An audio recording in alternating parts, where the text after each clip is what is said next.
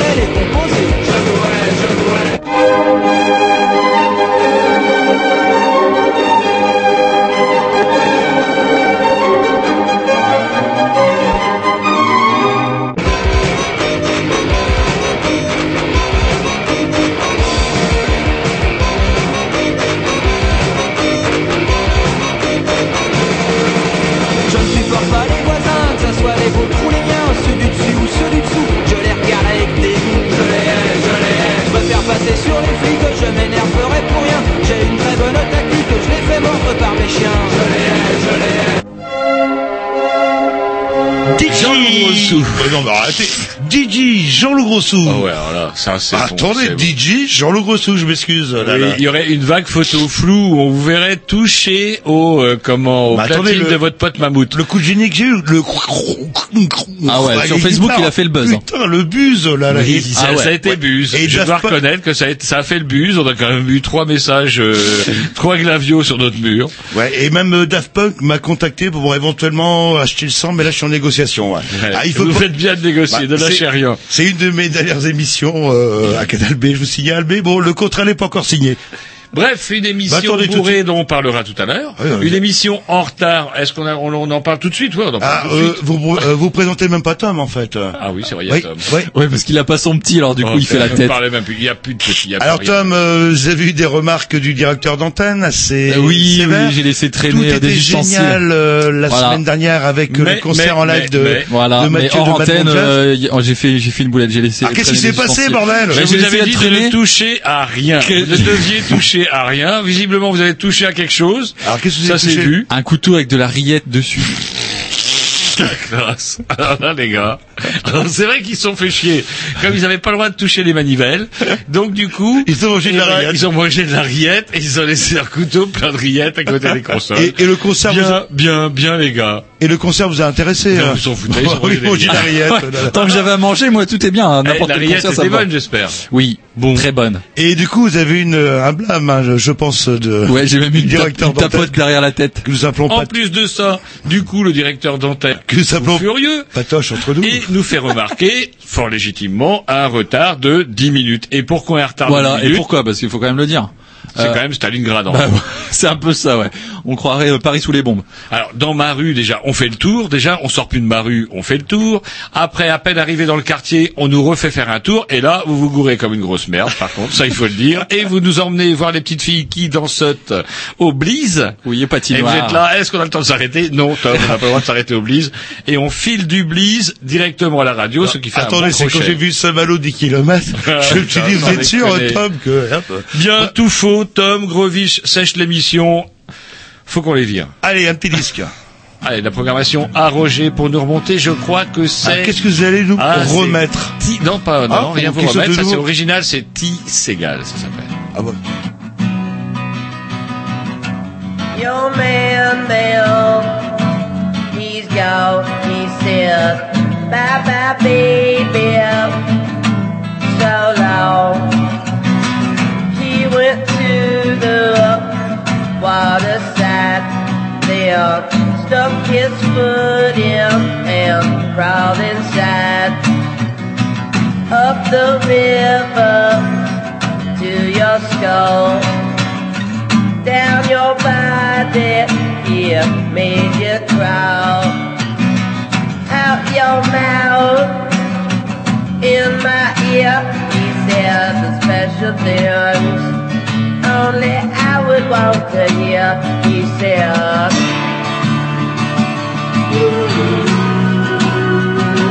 Sound loud. He said. Sound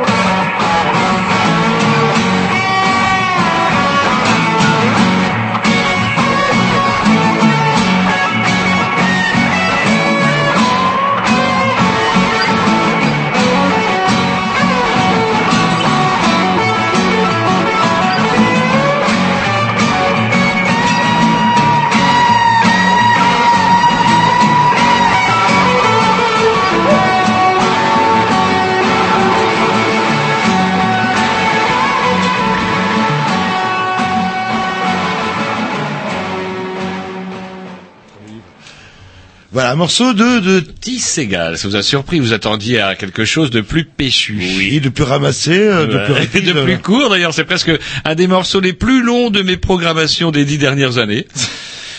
Et euh, voilà, Petit Segal, ça plaît, c'était très bien. Et on embraye sur une émission bourrée, comme Oui. tous les mercredis. Et euh, un petit peu embouchonné aussi, mais ça c'est pas notre faute. Voilà, pas notre faute, puisque c'est quand même un peu Stalingrad dans Rennes et même à Canal B à cause de ces couillons avec leurs putains de couteaux de plein de Avec plein de rillettes. plein de rillettes. Ah, bravo les gars, vous avez vraiment dit de toucher à rien, mais là c'est le pompon.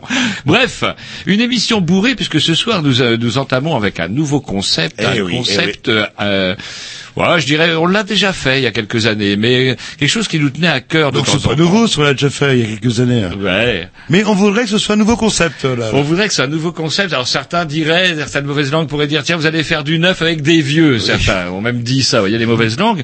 En fait, plus simplement, on s'était dit que ça serait peut-être bien de donner la parole à, à plein de gens qui, bah, du haut, si on peut dire le haut, en tout cas, du, du haut de leurs années, ont vécu des trucs, pas forcément des trucs énormes, pas forcément des trucs exceptionnels, mais qui, qui nous rattachent à notre vie, à nous aussi, parce qu'on est tous des êtres humains, et que de temps en temps, c'est bien quand même d'entendre quelques témoignages sur des vies, euh, des vies en tout cas qui sont pas passées, puisqu'on les entend encore. Ouais, une espèce de mémoire en fait de ce que Voilà. c'était ou d'un ressenti d'une époque ou d'un Voilà, moment. pas euh, besoin d'avoir fait, euh, ouais, pas besoin d'avoir serré la main à Adolf Hitler pour être. Roger, euh, vous m'inquiétez, euh, vous êtes en train de faire une crise de la quarantaine, mais sévère, sévère, sévère. Sans doute. Eh ben, on embrayera avec ça après un petit dix. Ça va, ça donc c'est une interview. Une interview, on recevra Irénée. Il s'appelle Ouais, Irénée. Irénée, 91 ans. 91 Bah, ans. Maintenant c'est fait, non le... Euh, non, pas tout à fait. Bientôt, encore. là, là. Ouais, pas tout à fait. Et voilà, qui a eu un parcours assez original, euh, et puis qui, avec ses mots à lui, bah, nous raconte un peu euh, son vie. histoire et sa vie, quoi. Et c'est, c'est bien. C'est parti. Un petit examen de programmation à qui Tom? Tom, euh, avec un morceau de Chinese Man. Ah bon Ouais, je fais pas trop dans l'original. là. Non, non, Alors, euh, lui, il a le droit de repasser 20 fois les mêmes Non, morceaux. pas 20 C'est fois. Celui-là, je l'ai jamais euh, passé. Moi, le mien, je sais pas où il est. bah, ça dépend quel morceau et de quel album. C'est un remixed. Get Up. Stand up. Effectivement. You're right. With the Sun. Allez, c'est parti. standing Mais in non, mais ça, water c'est up to their bien. knees, three very unimportant little people were doing the best they could with an idea, and that's about all they had. And I don't know, maybe that night these three people were making history. But anyway, what I'm trying to tell you folks is, here we are. Uh, shit. We getting up, we getting up. Chinese man, but what's up? Get up to get down, get up to get down, get up to get down, get up to get down, get get up, get up, get up, get up, get get down. Fresh coast, uh, uh, so active, uh, what it is. Get up, get up to get down. Get up, get out, you lazy lout. Get into your working clothes. Up to your knees in oil and grease with a grindstone to your nose.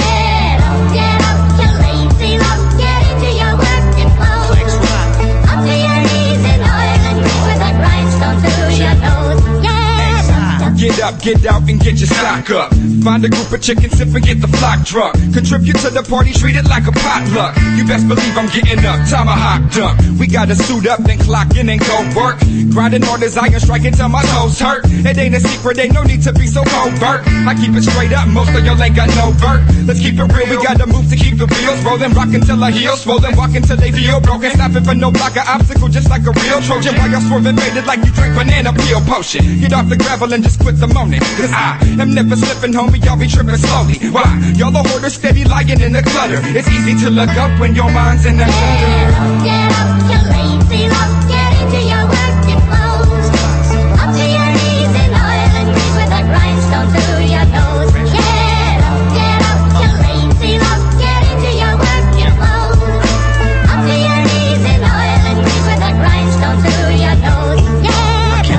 Signed in France, to Chinese man. Euros when I cash my advance. And I got sexy dimes as fans. I can't pronounce their names, but their legs spread like a fan. They catch when the rockers are rolling through the country. I'll say up and start throwing kicks like Chun Li. Can't cramp my style, I'm flowing like a monthly. Period, that's it for sure, I'll put it bluntly. Buttons on my jacket like I'm in the Sex Pistols.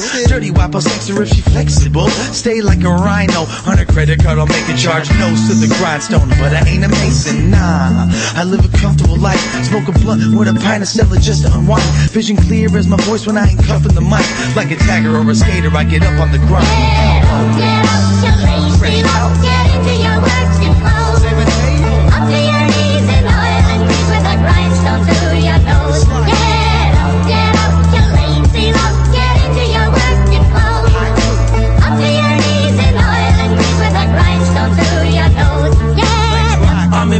I admit it, mine sent it, I show my talk I live it, she knowing we how we potent, we fly so sure they ride shot and he's open, she knowing that we fly across seas, oceans, overseas, putting it in a preconceived notions, all in East Oakland, until my vocal cords crack, goodness gracious, part of Marvel boys back, uh, get up, like Cialis in your stuff, baby, I'm up all night, no Viagra in my cup, spoil me indeed, cause I desire finer stuff, knees in oil and grease, trying to find the designer stuff, they quiet like a mom, so my mind's so focused. On my grindstone in different time zones, notice, liquor my elixir, I'm where the chicks are, balloons tied to their hips, they trying to get up, Get up, get out, you lazy lout. Get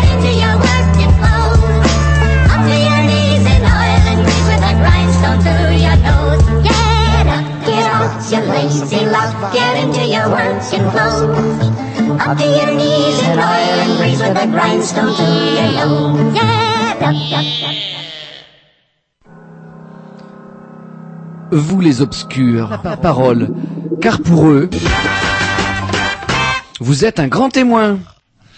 Voilà, c'est un peu foireux, un peu notre gé- générique. On en fera un autre. Normalement, c'est Oui. en chantier. Bah, c'est en chantier, c'est même, c'est comme, euh, c'est comme Rennes, c'est quasiment terminé, en fait. Ah, la, coulée verte est quasiment terminée. Voilà, bah, c'est parti pour euh, bah, 1h13, tiens, précisément en compagnie euh, d'Irénée. Eh bien voilà, c'est parti. Si la technique veut bien marcher, et apparemment elle marche, eh bien je suis ravi et ému même de commencer cet après-midi une toute nouvelle lancée, on va dire, une toute nouvelle rubrique avec euh, mon ami Jean-Loup. Bonjour. Bonjour, oui, alors une nouvelle, une nouvelle rubrique, alors on sait pas trop comment on va l'appeler encore, euh, mémoire, euh, quelque chose comme ça. C'est pas mal, mémoire, ou la mémoire en tout cas. Et on s'est dit, tiens, pourquoi pas euh, rencontrer comme ça bah, des, des gens qui ont un petit peu de bouteille, comme on dit, et qui, euh, bah, c'est pas forcément parce que bah, ils étaient pas présidents, directeurs ou dictateurs, voire même ou ministres, euh, ou même militaires, qui n'ont pas, bah, qui n'ont pas vécu comme tout à chacun de l'histoire. Et donc, du coup, pour commencer cette nouvelle série de, de reportages et d'interviews, on commence ce soir avec euh, Irénée. Bonsoir. Bonsoir. Donc, vous avez- vous vous appelez Irénée Mériot, on peut le dire? Ben ouais. Voilà. Et donc, vous, vous êtes né, si mes souvenirs sont bons, le 19 octobre 1922 à Terre de Haut, au Sainte. Alors, vous allez pouvoir nous dire où est-ce que c'est, ça? Terre de Haut-Sainte, c'est une des, des îles située à une soixantaine de kilomètres de, de Basse-Terre, de la Guadeloupe proprement dite. Non, il y a deux îles, et l'une à côté de l'autre, Terre de Haut et Terre de Bas. Ah, auparavant, il s'appelait Saint-Paul et Saint-Pierre. Saint-Pierre, c'était Terre de Haut, et Saint-Paul, c'était Terre de Bas. Mais après, je ne sais pas pour quelle raison. D'ailleurs, il a pourquoi qu'il appelle Terre de Haut, Terre de Bas, si c'est une machin, si voulu tenir en compte de la, situation géographique, je ne sais pas. Mais enfin, pour tout, tout- ils ont tout, de tout- de toute façon, ils ont changé à la langue, ils ont appelé un Terre de Haut et Terre d'en bas. Et voilà. Alors qu'à l'origine, si, mes souvenirs sont bons, c'est Christophe Colomb hein, qui aurait découvert euh, ces îles, qui l'aurait baptisé Los Santos, c'est ça, les Saintes? Ouais, ouais, c'est Christophe Colomb, oui, qui avait découvert cela. Et après, à la longue, après, il y a eu la bataille des îles, il y a eu les, les ou je sais pas quoi, les Indiens, tout ça, ils se sont bagarrés comme ça, il y a eu des guerres intestines et tout. Ils se sont massacrés, puis finalement, après, la France s'est mise, l'Angleterre, qui était assez dominatrice sur les îles, là, elle, a voulu s'y mettre aussi, et puis il y a eu de la bagarre, il y a eu des guerres entre les Anglais et les Français. Et Haut a été un petit peu le théâtre de cela, parce qu'il y avait, euh, il y avait un, général- enfin, un amiral anglais, un amiral je ne sais pas quoi, hein, mais ils ont voulu se bagarrer, il y a eu des, des, des guerres navales entre ces îles-là pour la prise de Terre de Haut. Et après ça, les Anglais avaient eu gagné, ils ont dominé un petit peu la Terre de Haut, mais après les Français ont repris la, repris, ont repris l'île. Avec l'amiral de Grasse, la bataille des Saintes. Ah ouais, dans le canal, là, il y avait l'amiral de Grasse. Et comme il y avait le fort Napoléon, là, alors là, c'est le fort qui avait toutes ces batteries, et qui est encore existant d'ailleurs, et qui a été rénové et tout, et encore, c'est un lieu de tourisme et tout, c'est, c'est très bien fait, c'est entretenu, et il y a beaucoup de souvenirs de cela. Il y avait, c'était un fort, il y avait le, le bassin, il y avait, quand les ennemis arrivaient, et puis il y avait le- l'eau, il était envahi d'eau, et puis comme ça, et il y avait le pont-levis, soulever le pont, comme ça les, les étrangers ne pouvaient pas s'habiller. Alors, vous, vous êtes né donc le 19 octobre 1922, euh, dans une famille, vous étiez, il y avait combien d'enfants euh, chez vous? Comment? Combien d'enfants il y avait chez vous? Ah, il y a eu sept. Il y a eu sept. Il y a eu deux, il y a un qui est mort en bas âge, euh, et puis un autre qui est mort à trois ans. Ah, à ce moment-là, c'était de la, comment on appelle ça, c'était la colérine. Il y a eu même trois qui sont morts. Ouais, parce qu'il y a eu, il y a eu l'aîné, il y a eu l'aîné, c'était un gars, la- le deuxième, c'était une fille, elle est morte à deux ans de la, comment on appelle ça, c'est pas la leucémie, comment? Maladie du sang peut-être? Euh, Ou une dysenterie ou je Vous n'aviez pas parlé d'une dysenterie On voit des, on voit des images, là, comment on appelle ça? C'est pas, c'est pas. Ah non, ben Dieu merde. C'est pas, c'est, comment dirais-je? Mais donc vous étiez, disons, il y a eu sept enfants. Alors, c'était la deuxième après mon frère. Ma mère était sur le point d'accoucher, et puis il y avait mon frère. Comme nous habitons au bord de la mer, mon frère avait été au bord de la mer, et puis il était tombé. Ma frère a couru dessus pour essayer de l'attraper, et elle était tombée. Elle avait fait une grave chute, et puis alors le- l'enfant qui devait venir, ma foi, il est mort-né, il est arrivé mort-né. Et puis la troisième, c'était une fille, et elle est morte de... Comment ça s'appelle cette maladie Foudroyante? La- ça, c'est foudroyant. ça. Ah là, comment Oui, c'est une saloperie, la méningite. La méningite. Elle avait, la- elle avait eu la méningite, et elle avait 3 ou 4 ans, elle est morte. Ça, il n'y avait, il y avait pas de médecin à l'époque, mais enfin, ceux qui s'y connaissaient, puis ils c'est que elle voyait des choses, elle voyait des choses abominables qui n'étaient pas passées encore. Euh, elle avait même vu euh, un, bateau blanc, elle décrivait à sa mère qu'elle voyait un, bateau blanc qui était dans la rade, parce qu'on a une rade superbe là. C'était presque, presque comparé à, à Rio de Janeiro en miniature, la rade de terre de haut. Et alors, elle avait vu le bateau blanc là, et effectivement, trois ou quatre jours après sa mort, il y avait un câblier qui était arrivé à Terre de Haut, qui faisait des, un escale à Terre de Haut. C'était un câblier.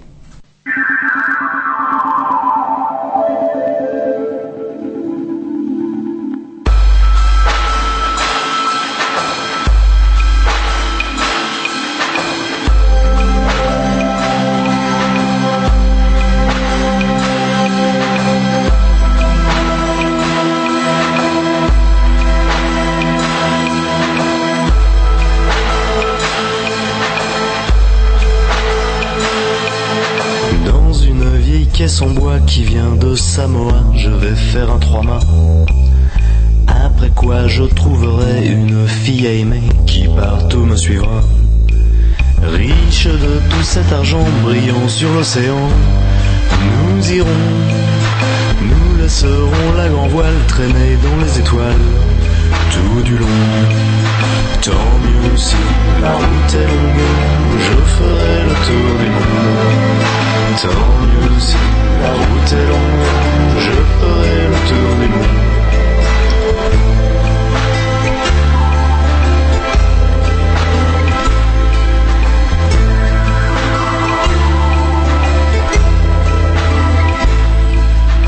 Nous irons dans les pays cachées dans les galions attendent les grands enfants qui ont le soir couchant des rêves d'évasion. Et nous irons dans les îles pour parler de filles et d'amour, on met des chapeaux de lune et des manteaux de plumes en velours. Tant mieux si la route est longue, je ferai le tour du monde. Tant mieux si la route est longue, je ferai le tour du monde.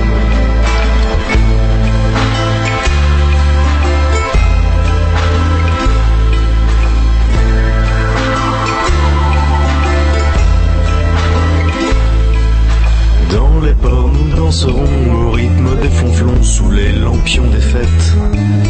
Et nous boirons ces boissons dont déjà seuls les nombres font tourner la tête. Nous verrons chaque matin le jour monter sans fin au soleil.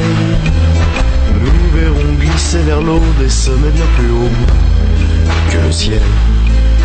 Tant mieux si la route est longue, je ferai le tour du monde.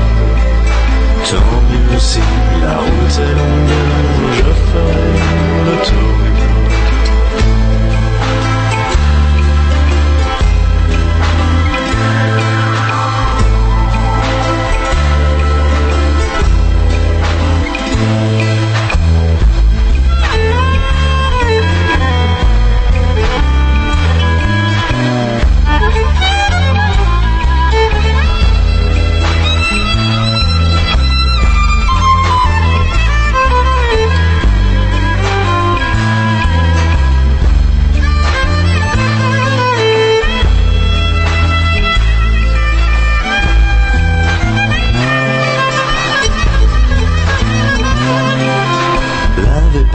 Océans, décoiffé par les vents, brûlé par le soleil.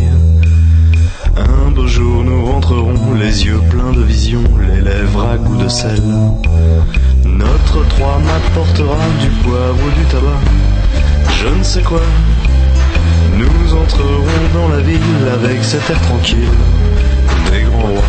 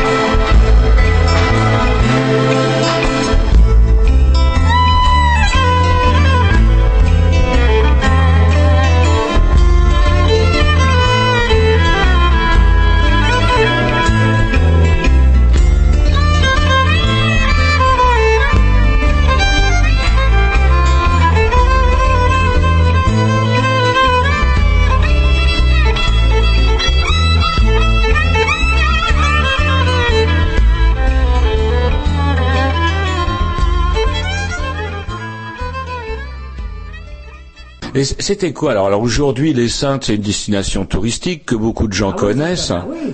Mais à, l'époque, là, dans les années 30, c'était quoi la vie aux Saintes? Votre, votre papa et votre maman, ils vivaient comment? C'était quoi? C'était, comme voulez-vous, c'était des... Et les trois quarts des gens, là, ils étaient tous marins-pêcheurs, mais charpentiers aussi. Ils faisaient leurs bateaux eux-mêmes et tout. Et ces bateaux-là étaient tellement bien faits, c'était qu'ils étaient célèbres. Il y avait même fait de Martinique qui venaient chercher ces bateaux-là parce qu'ils avaient une coupe sensationnelle, la coupe qui s'est maintenue à l'heure actuelle. C'était, c'était incroyable comme c'était bien fait. Et eux, à la Martinique, ils avaient ce qu'on appelle des gommiers. C'était des espèces de pirogues causées comme dans des, dans des troncs d'arbres, quoi. Vous voyez, c'était rustique.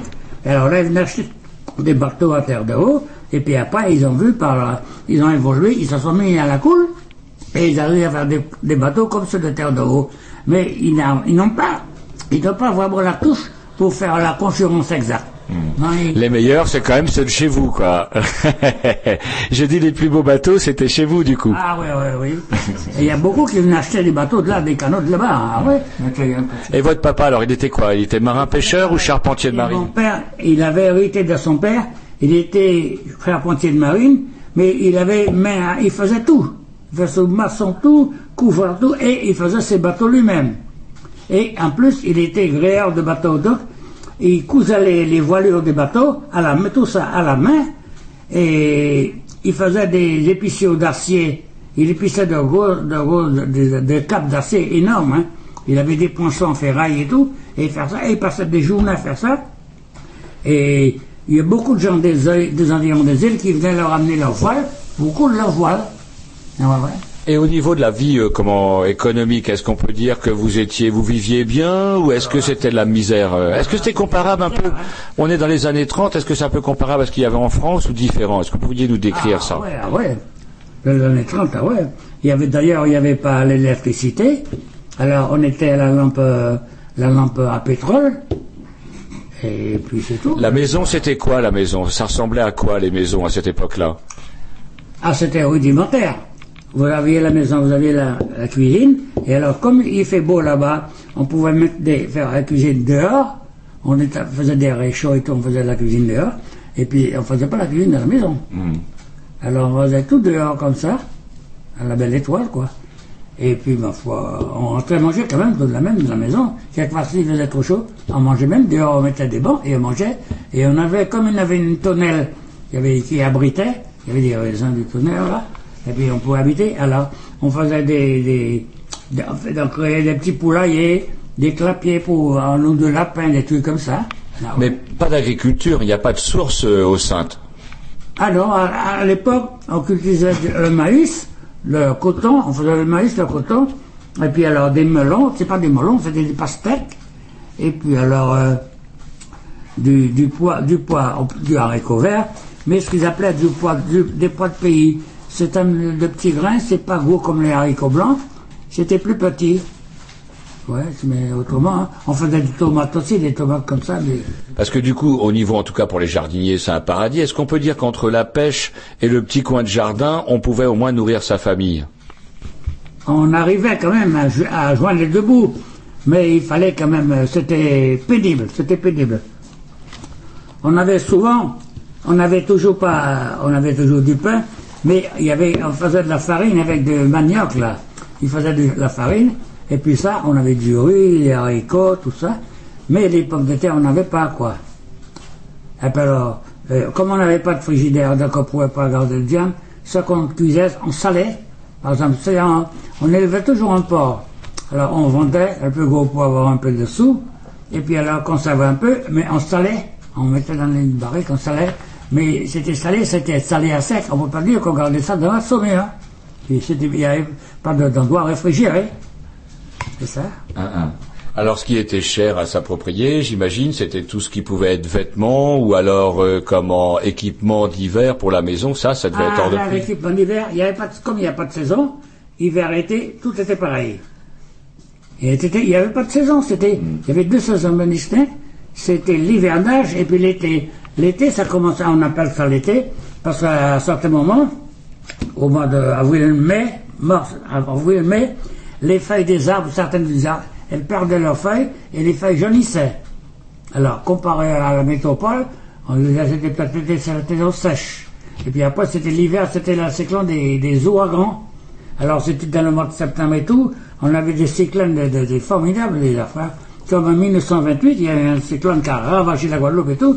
Les Saintes, là, ça avait été rasé. Comme nous touchons, nous sommes au bord de la mer, il y a à l'intérieur, mais au bord, tout le rivage, là, les maisons longent le rivage. Les maisons avec les paquets de vagues, il y avait des mètres de 3-4 mètres de hauteur qui arrivaient. Comme le vent était nord-ouest, alors c'était en face, comme ici, il y avait le vent nord-ouest. Et puis alors, en face, à- les- quand ça tombait sur les maisons, c'était des maisons en bois qui étaient juste sur des piliers de ciment, du béton. Allez, c'était hop, c'était ravagé. Et votre maison, elle a été ravagée. Voilà, ravagé. Toutes, et les trois quarts des gens qui étaient hautes, tous ils sont partis. Il y a eu des victimes, comment, sur l'île ce jour-là, vous vous rappelez? Ah, non, il n'y avait pas de victimes. C'est les maisons qui avaient des victimes. Parce que oh, comme ça s'est passé la journée, notre personne n'avait été surpris. Ah ouais. Et donc vous avez vu les vagues arriver, les gens voyaient les Voilà, vagues arriver. Et on avait fermé, on avait essayé de mettre des ossières, des bouts, dans un hexagonal comme ça, dessous les toits, de bas et un peu aussi, mais ça n'a pas résisté puisque c'est pas le vent, ce sont les paquets de mer, des tonnes d'eau qui s'abattaient sur les maisons. Alors ça faisait pas un pli, quoi. Et donc, bah, vous vivez pendant les premières années au, au Saintes, euh, vous êtes scolarisé, je suppose, et, et au bout d'un moment, vous allez à l'école quand vous êtes euh, au Saintes. Oui. Et au bout d'un moment, est-ce qu'il y a des collèges, euh, vous, êtes, vous avez été obligé de partir, en fait, de, vous expatrier euh, pour continuer votre scolarité Ah non, non, non. Ceux qui étaient à l'intérieur, ils n'ont pas été. Eh ben, alors, on s'en sont arrangés comme ça. Les gens ont habité leurs voisins, qui ont habité avec leurs voisins. Ouais, et alors ils ont été, et puis on nous a hébergés comme ça. Et comme ça, on s'est débrouillé. Mais comme je vous dis encore une fois, il n'y a pas, il y a, c'est des- il y a pas d'hiver, il n'y a pas de saison froide. Donc, vous voyez, on pouvait même coucher sur une couverture, à même le plancher, c'était du bois, c'était pas du ciment. On pouvait même coucher comme ça. Et puis alors, pour, pour manger, vous savez, souvent, on mangeait du pain avec une banane, ou des, il y a encore même ça. Et en plus de ça, il y avait deux barges qui avaient échoué, qui étaient chargées de farine et tout ça, qui avaient échoué, qui avaient été démolies. Donc, les gens avaient récupéré les sacs de farine, puis là, on arrivait à faire de la, il y avait de l'huile et tout, on avait récupéré, ça a été, on peut pas dire que ça a été piraté, c'était la force Formule 1, c'était, il fallait se nourrir, il n'y a pas.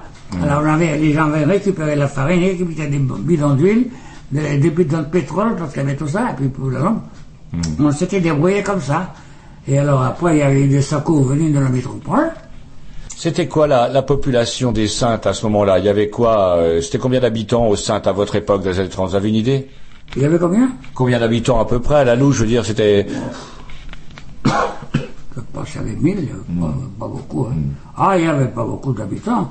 Parce que maintenant, là, c'est pas, on ne peut pas comparer ça avec maintenant, parce que avec maintenant, l'île en face, la terre de bas, comme ils ont vu que terre de prenait, avait le monopole du tourisme et tout, eux, qu'il n'y avait personne chez eux, donc, et puis il n'y avait pas de fête chez eux, rien et tout, alors ils ont profité à venir toujours à Terre de Haut. Alors ils arrivaient à, à fréquenter un petit peu les filles de Terre de Haut, à s'en amouacher, et puis là ils restaient. Et puis un arrivait, vous savez, et puis on recevait les cousins et tout ça. Et c'est comme ça, ils se sont arrivés, ils ont infiltré Terre de Haut, mais autrement il y avait Terre de Haut. Alors, Chez eux. Jean-Loup voulait vous poser une question tout à l'heure euh, sur l'école. Ouais, euh, à l'école, en fait, euh, vous êtes resté euh, au Saintes combien de temps? Parce qu'il n'y a pas de collège, il n'y a pas de lycée, vous avez Ah dû non, il partir. de collège, il fallait jusqu'au certificat, puis c'était fini après. Et le collège, à partir de la, la sixième, il fallait aller à Bastia. En Guadeloupe, proprement dit, quoi? Autrement, il n'y avait pas, il y avait juste euh, l'école primaire. Alors vous avez suivi quelle scolarité? Vous avez fait quelle scolarité, vous, exactement? Eh bien, j'ai été jusqu'au, jusqu'au, à, à, mon, à mon temps, j'ai été jusqu'au certificat. Après, j'étais, après, c'était à Bastia, là, après, j'étais à. Donc, comme j'avais pas eu mon certificat, j'ai toujours continué la secondaire comme ça, mais ça, ils, ils n'exigeaient pas le, le diplôme pour entrer en secondaire. Euh, et comme ça, j'ai continué là. Mais alors là, là où c'est assez rigolo, c'est que du coup, par contre, vous, votre trajet scolaire va croiser le chemin d'un d'un père blanc, le père Magloire. Est-ce Ah, que oui, alors, c'est là où on voulait un petit peu en venir avec Jean-Loup. Est-ce que vous pouviez nous pourriez nous raconter un peu cette histoire-là? Ah ben, là, c'était lui, c'était un, un, un gars de terre de bas. C'était une vocation tardive, il a été ordonné pas tard. Mais, et puis après, il était venu, il avait été à son arrivée de, de la prêtrise, là, il avait été nommé à, à, à Moule, en Guadeloupe. Après, il est venu à Mort-d'Allo, et de Mort-d'Allo, il a été envoyé à Terre de Haut. Alors, la Terre de Haut, ah, c'était un, c'est un, vraiment un bon bonhomme. Puis comme il a été vieux quand il a été ordonné, au moins 32 ou 33 ans, alors il s'occupait beaucoup, il connaissait le bled. Le bled, ah ben, il avait vécu, ça, il était né à Terre de Bas, et il s'est intéressé, après il s'est intéressé aux jeunes, et comme à l'époque, il y avait des enfants de cœur, il y avait, c'était, tout le monde était catholique là-bas. Alors il y avait des catholiques, on allait tous ça, il y avait toujours une dizaine d'enfants de cœur, il y en avait plein là. Puis tout le monde, et puis alors là, il s'intéressait au gâteau catéchisme, il s'intéressait à tout le monde. Et puis là, après, il a dit, bon, on pourrait, comme il n'y a pas beaucoup de prêtres, on pourrait essayer de, de trouver des jeunes qui voudraient se lancer dans le sacerdoce, des trucs comme ça. Et comme ça, comme moi j'étais enfant de cœur, puis là, il a commencé à nous envoyer, puis il nous a proposé la chose. Donc, on y a adhéré comme ça. Et il a commencé à faire une petite école qu'il appelait l'école presbytérale. Il nous faisait venir comme ça, et puis il nous, initiait au latin et tout. Le machin, il commençait à faire du latin. Il nous faisait de l'anglais, et puis tout. Et puis il nous faisait des, des sermons et tout. Et comme ça, il a commencé à faire une petite école comme ça. On était une, euh, une vingtaine. Après, il y a des gars de terre, de, de, de là, comme ça, qui sont venus, de par le prêtre, qui les envoyait là. Ils appelaient ça l'école presbytérale. Et puis après, c'était trop petit, ils ont laissé. Et ils ont été, ils avaient acheté, le diocèse de Basse-Terre avait acheté une propriété du côté de Blanchette, à 4 km de Basse-Terre. Puis là, ils ont montré un grand bâtiment là, euh, deux étages. Alors là, il, y a eu du monde, il y avait des coûté beaucoup, qui venaient là. Et donc, vous avez- là, ils, ont fait des, ils ont pris des, notre professeur, ils ont pris des laïcs, ils faisaient des professeurs. Et vous avez été donc, euh, vous avez été recruté comme ça là. Et vous êtes parti à la Martinique du coup. Arrêté, ouais. Et ça a continué comme ça. Et l'objectif, c'était quand même de comment. euh, Pour arriver à faire des prêtres. Ouais. L'a fait pour, pour la Guadeloupe parce qu'il n'y en avait pas beaucoup. Et en fait, comment euh, euh, bah, prêtre, vous l'êtes pas devenu. C'était comment le, le collège Autrement, vous étiez à la Martinique, vous aviez déjà quitté les Saintes. C'était pas trop dur de quitter parce que vous étiez en longue pension. Là. Ah, ben, c'était trop dur, non? C'est-à-dire que ça a été dur pour la séparation. On n'avait pas l'habitude de sortir comme ça. Et là, comme on sortait, comme on allait là, alors on ne revenait pas tous les soirs chez nous. Et même au, au presbytère à Terre de Haut, on ne sortait pas, on vivait là. Alors, on vivait là. Mais là, à c'était plus pareil. On revenait quand pour les vacances. Et les, les grandes vacances, les vacances de 15 jours, sinon on revenait pas. Ça, c'était un peu plus dur. Mais après, on s'y était habitué. Puis on a continué à faire là. Il y avait des professeurs laïcs et tout qui venaient faire des cours là, étaient payés. On là. Et puis après, on a été à. Après, ils ont été à Fort-de-France, à l'école, euh, au collège à Fort-de-France, là. En Martinique? En Martinique, ouais. Là, on a été là, et puis après, ils, oh, ben, ils vont- après, on dit, oh, ben, on va les envoyer, faire des- on va les envoyer au grand séminaire à Paris, et c'est comme ça qu'on est parti là-bas. Alors vous êtes parti en, en 46 euh, de, de Guadeloupe, c'est ça? Et quand on préparait un peu l'émission, je me rappelle, vous nous aviez, euh, vous aviez voyagé sur un bateau sur lequel il y avait des euh, des forces. Ah, Vous pouvez nous en parler un peu de ça? Ah ben oui, on avait pris le, la TOS 2, un paquebot de messagerie maritime. Il était prisonnier, la guerre n'était pas terminée, c'était encore sous la domination euh, allemande. C'était, c'était- la Guadeloupe était séparée de, la métropole. On avait, on avait opté pour De Gaulle. Donc il y avait des bateaux, il y avait l'Émile Bertin, il y avait le Béarn, il y avait des pétroliers de la Marine nationale. Tout ça était bloqué à Pointe-à-Pitre et la Jeanne d'Arc était prise à Pointe-à-Pitre à bloquer là-bas à Pointe-à-Pitre. Et alors là, quand ils ont fait tout ça, après la, libération, à la libération, alors là, ces bateaux-là, la Jeanne d'Arc, tout ça a été dirigé sur l'Amérique et le Béarn et tout ça, pour essayer de les retaper, un calçage retaper, pour les envoyer au combat.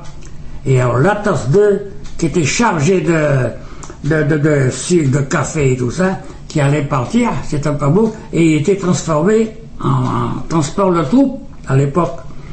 Alors on, est, on, a- on était parti dessus à Pointe-à-Pitre, à minuit, je m'en rappelle encore là. On était 2500 à bord. On était logés dans les, parqués dans les châteaux comme ça.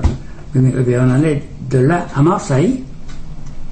Mais auparavant, le bateau avait donc euh, mouillé euh, en Guyane et il avait euh, dans le... Non, il n'a pas été. Ah non, il n'a pas Il été. venait d'où les forçats alors? Quand il a été, il a, il a, il a arrêté à Martinique. Ah d'accord. Et les forçats et la Guyane finissaient à ce moment-là. Alors ces gens-là, ceux qui ne voulaient pas rester en, en Guyane, ils sont venus sous la tasse 2. Et puis là, on, est, on les a rapatriés à la face de Marseille. Et en arrivant à Marseille, l'armée du salut était venue les chercher. Ah. On était bien reçus à, Marseille par l'armée du salut. Vous avez discuté un peu avec eux à bord Ah, oui, oui, il y avait euh, des gens très bien. Il y avait, même alors, ils étaient tatoués, mais vous voyez, c'était des gens qui avaient souffert. Ils avaient été tatoués de partout, mais ils parlaient très bien. C'était pas des gens de son nez, vraiment revenus. Hein. Et il y en avait qui chantaient des cantiques, qui chantaient des cantiques et tout. Et ils étaient à la messe et tout. Hein. Il y en avait qui étaient marqués tatoués. Pas de chance là-bas. Oh, c'était massacré. Mais on n'aurait pas dit des gens qui avaient souffert vraiment. Hein. Alors, mais j'avais un duo, ces gars-là. Et puis on arrive à Mar- Ils venaient, on se rencontrait comme ça, on discutait, mais, mais très bien. Hein. Ah, Il y en avait un, je crois, qui s'était tatoué un endroit. Il s'était tatoué quelque chose de bizarre sur les pieds. Oui, il n'y en avait pas de chance. Il y en avait qui s'étaient tatoués détachés, et tatoués des chaussettes sur leurs pieds. C'était vraiment ces gens-là. Mais ils avaient, on n'aurait pas dit des gens. Comme ils étaient en choc quand on les voyait, ils, ils racontaient un peu leur vie. Mais vraiment, c'était c'était terrifiant. C'était terrifiant ces gens-là. Well, Mama bought a rooster. She took him for a duck. She laid him on the table with his two legs up. And then comes Sis with a spoon and a glass. She started stirring up the gravy from his yes, yes, yes. She bought another rooster. She took him for a hen. She thought he would lay an egg about nine or ten. So she made him a nest out some straws and grass. But he didn't lay nothing but his yes, yes, yes. Now, mama, mama, she said, just look out, sis. Now, sis in the backyard, she dancing like this. She say, better come in here, gal, and come in here fast. And stop that shaking your yes, yes, yes. She said, the old folks do it, mama, and the young folks do, but these are modern days. So the young folks tell the old folks just what to do. They said, shake your shoulders and shake them fast. And if you can shake your shoulders, shake your yes, yes, yes. Way down yonder in St. Augustine, where the black cat sat on a sewing machine. In that sewing machine, it's so, so fast. It's so 99 stitches in his yes, yes, yes. Now, and all you ladies and gents heard with Bob Dillinger, he rode to a gasoline station. He said, I suppose this looked like a pretty good location. So the tender said to Dillinger, Do you want my gas? So he replied, Either your gas or your yes, yes, yes.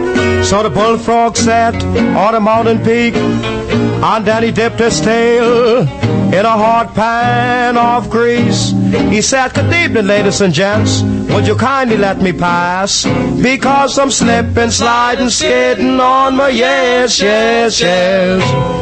Loo doo loo da da, loo doo loo da da da da da, loo doo loo doo da loo doo da loo doo loo da da,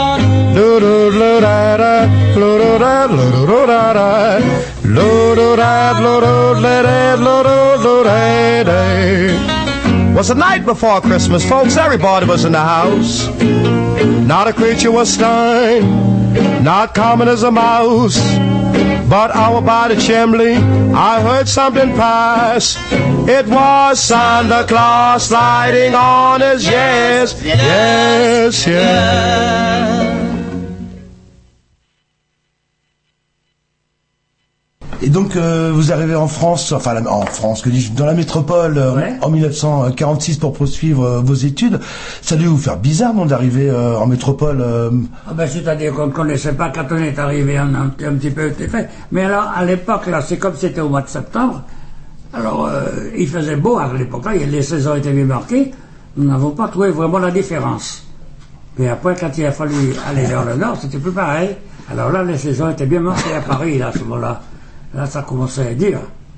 Mais autrement, On, on avait été bien reçus. On avait été reçus à l'évêché à Marseille, là, pendant un jour ou deux. on était accompagné de deux frères.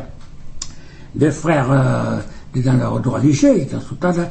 Il y avait deux, deux le, frère Emmanuel, qui Hollandais, et puis le frère, on ne me rappelle plus son nom. Il y avait les deux Hollandais qui nous accompagnaient jusqu'à Paris, quoi. Et en, en arrivant en métropole, qu'est-ce qui vous, a le plus surpris ou le plus, euh, je sais pas, dans la manière de vivre ou euh, on parlait de saison, mais au- C'est la autrement. manière de vivre. Et puis surtout que à Marseille, c'est un petit peu, c'est pas comme maintenant évidemment, mais on se sentait pas trop des paysans à Marseille Ouais. à l'époque, mais c'était pas métropolitaine comme maintenant. Alors là, maintenant Marseille, c'est quand on est à Marseille, c'est c'est Madagascar, c'est c'est la Côte d'Ivoire, c'est tout ce que vous voulez, c'est pas pareil. Hein. Mais là, c'était vraiment, on, pouvait, on n'était pas trop perdu là. Mais à Paris, évidemment, ça a été le, choc parce que euh, d'ailleurs, cette vie-là, c'était réglementé. Et on était comme on était encore tombé dans le quartier latin, là, c'était. Vous voyez, tous ces étudiants, tout ça. Et puis, c'était réglementé, on ne pouvait pas sortir comme on voulait. Et puis, fallait tout demander la permission. Puis, vous était là, là pour entrer, tu, dois escorter.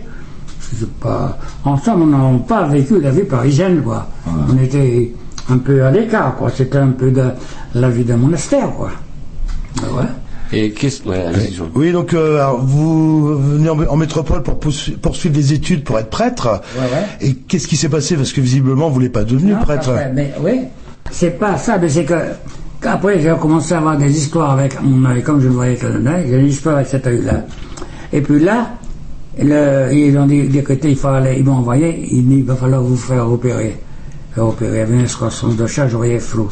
Bon, il a été, ils m'ont envoyé, ils m'ont envoyé au, à l'hôpital, euh, à l'hôpital, euh, comment j'ai dit, Cochin, non? Cochin, oui. À l'hôpital Cochin. Et puis alors là, l'oculiste m'a opéré, mais il n'a pas réussi son coup. Au bout de trois jours, quatre jours, je voyais toujours flou. Alors je lui dis ça, il m'a dit, ah mais si, c'est bien, mais vous savez, vous savez, ça là, ça là. Mais ça venait pas du tout. Alors, ben, je suis rentré, j'ai reçu retourné au séminaire, là.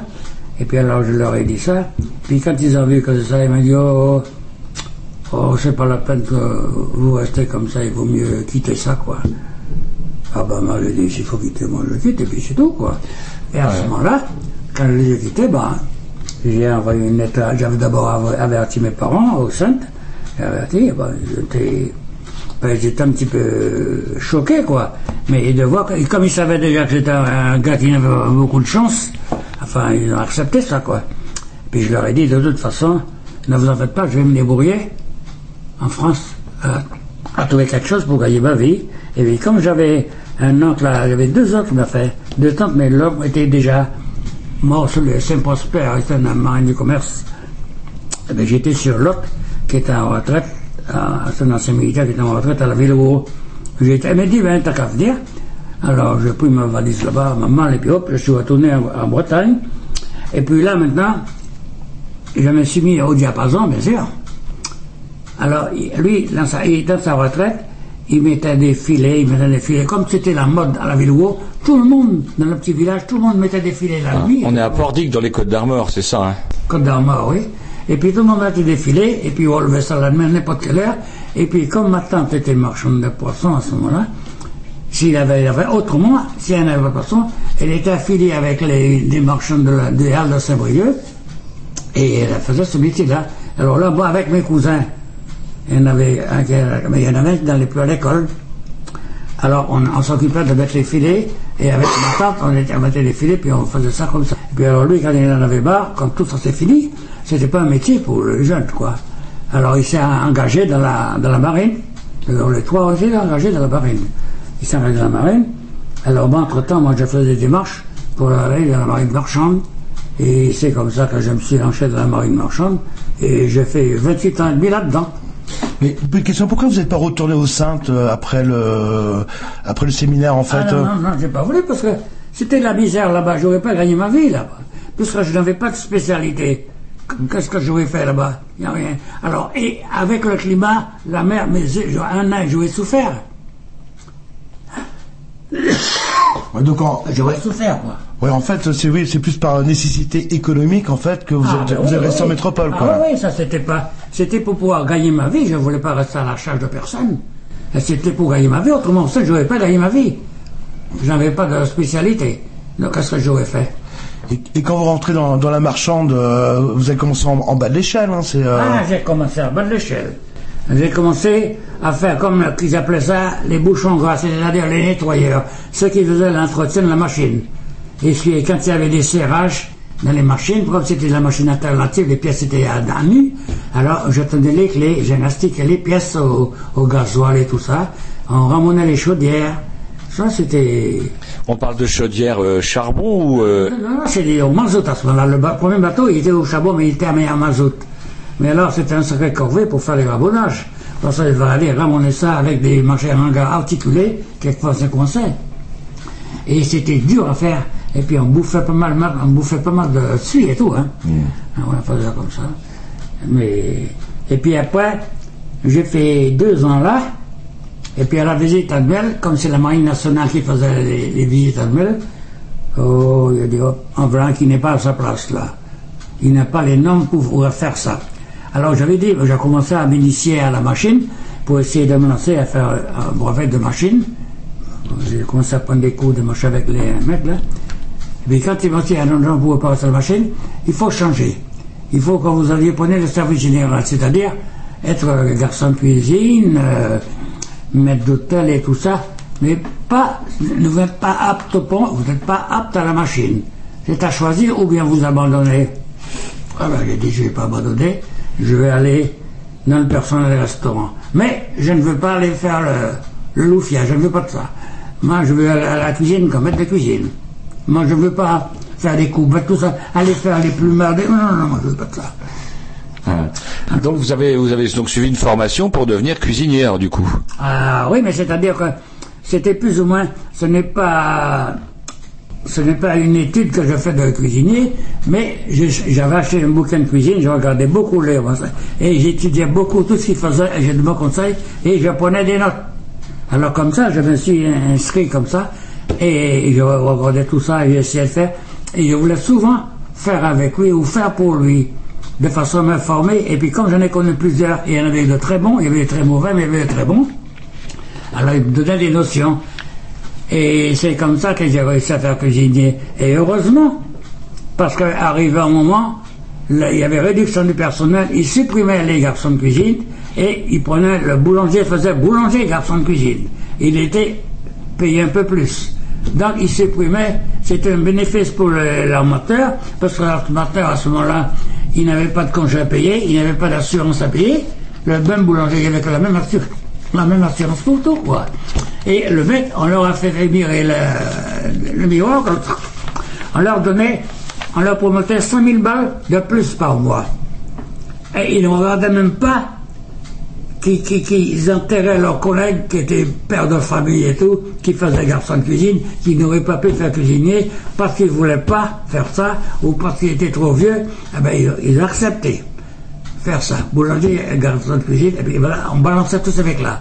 Alors quand, quand j'ai vu ça, j'ai dit je vais aller passer un CAP à Ploufragan là. Alors avec Révilly qui s'occupait de tout ça, c'est de l'ancien Maire de- de la Marine nationale. Un maire de Pordic, non, c'est ça Hein Est-ce qu'il était maire de Pordic, lui Ouais, ouais. Alors il m'a dit, ah ben bien sûr. D'ailleurs il fait beaucoup pour les marins de commerce. C'était tout ça, c'est des bénévoles, il ne faisait pas se payer. Mais dit bien. Et puis il m'a dit, bon ben je vais faire ça, une bonne pour toi là, mon cher. Et puis alors là, quand je suis déjà à mon débarquement, j'avais, j'avais tous fait des marches à mon débarquement j'étais, et j'ai été convoqué à l'hôtel, à l'hôtel de Saint-Mouillet, l'hôtel Clémenceau, l'hôtel, euh, je ne me rappelle plus, c'est un boulevard Clémenceau là et l'hôtel Celtic, là, deux étoiles, là. J'avais été convoqué pour passer euh, un CAP, là. Alors, j'avais la théorie et la pratique à faire. Alors, j'ai été là. Et puis, l'inspecteur de, l'inspecteur de travail venait voir à une heure, à deux heures, où que j'en étais. Il est venu là, il m'a appelé. Et puis, avec le cuisinier, il y avait deux gars, là, les amis. Il m'a appelé, il m'a dit, bon, on est satisfait de vos machins. Il y avait les épreuves écrites et pratiques. Et puis il m'a dit, bon, mais ça va. Et puis après, je reste. par le machin, et j'ai envoyé ça à la marine, et là, ils m'ont dit, cuisiner des équipages, quoi. Et donc, du coup, ouais, c'est une super promotion, ça, du coup. Mais oui, parce que de la quatrième catégorie, je suis- me suis retrouvé à la huitième. Parce que dans la huitième, vous êtes considéré comme maître, comme le Bosco, comme le gresteur extérieur et ça, et l'électricien. Tandis que euh, matelot, matelot est considéré comme un garçon de cuisine, quatrième catégorie. Mais partir de cuisinier, boulan- euh, cuisinier, boulanger et second maître. Le boulanger et second maître, lui. Mais alors le Bosco, l'électricien, le gresteur extérieur, ils sont maîtres. Goodbye, baby, goodbye, baby. I'm drifting from door to door. Goodbye, baby, goodbye, baby. I'm drifting from door to door.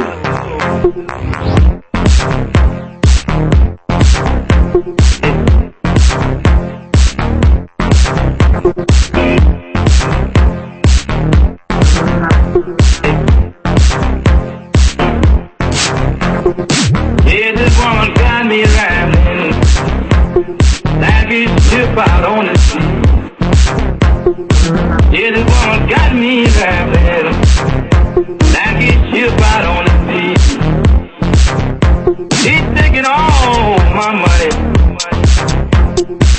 Made a fool out of my life.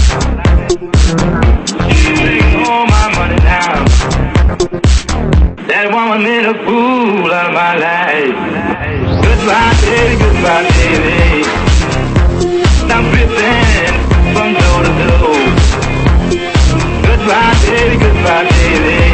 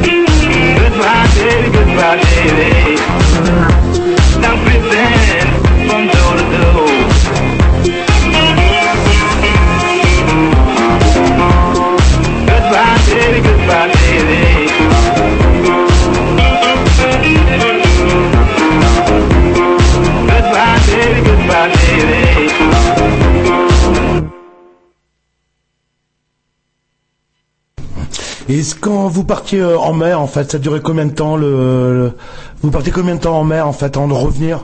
Ah, mais ça dépend de la distance, quoi, mais ça dépend. ok Si on partait de Bordeaux, ou si on partait de Dakar, ou si on partait d'Amsterdam. Alors justement, vous allez peut-être pouvoir nous dire sur pour quelle compagnie euh, vous voyagez, vous travaillez, vous travaillez, vous avez travaillé du coup? Ah, mais j'ai toujours travaillé à la même. Et Delmas Vieljeu. Alors ils font quoi? C'était c'était une grosse compagnie à l'époque. Ils faisaient quoi? C'était quoi le trafic? C'était la troisième compagnie à l'époque. Il y avait la Transat, les chargeurs et Dalmar Vieljeu. Après, vous aviez la Dantèse et puis des petites compagnies comme ça. Mais les trois grandes c'était Transat, Messa- Messagerie Maritime et Delmas Vieljeu. Et puis les petites compagnies. C'était quoi le, le trafic de la Dalmas via le jeu Ils faisaient quoi ouais? Ils avaient plusieurs trafics. Hein. D'abord, oh, ils étaient spécialement faits pour le trafic de l'Ouest. Et ils partaient de la France et puis il allait jusqu'à Pointe-Noire et quelquefois plus bas. Et puis il remontait. Il descendait à vide il remon- et il chargeait, il remontait chargé avec les denrées de là-bas, ou les billes de bois, ou des minerais de fer, ou des lingots de cuivre qui changeaient à Matadi au Congo belge. Ah ouais. Et la vie à bord, du coup, c'est quoi entre le euh, quand vous naviguiez, par exemple, dans les années 60, on vous étiez combien à bord? C'était euh, ça fonctionnait comment à cette époque-là au niveau confort et tout ça? commencé, on était 45 à bord. Les bateaux n'étaient pas modernes. Après, avec ce moment-là, il y avait des pilotes, hein, des, des futurs officiers, des élèves, quoi. Ils étaient là aussi. Il y avait des novices, il y avait des postales. C'était des gens, le gars qui servait le, qui servait le, les matelots, le garçon des matelots. Les postales qu'ils appelaient ça, c'était un matelot en plus. On était 45 en tout. Et sur certains, ils prenaient une douzaine de passagers en plus. Pour aller, ça dépend, qu'ils amenaient ça à Dakar ou quelquefois ils allaient jusqu'à Pointe-Noire, les passagers là. Ah ouais? On, pouvait voyager à petit prix en fait en prenant les, les bateaux de commerce.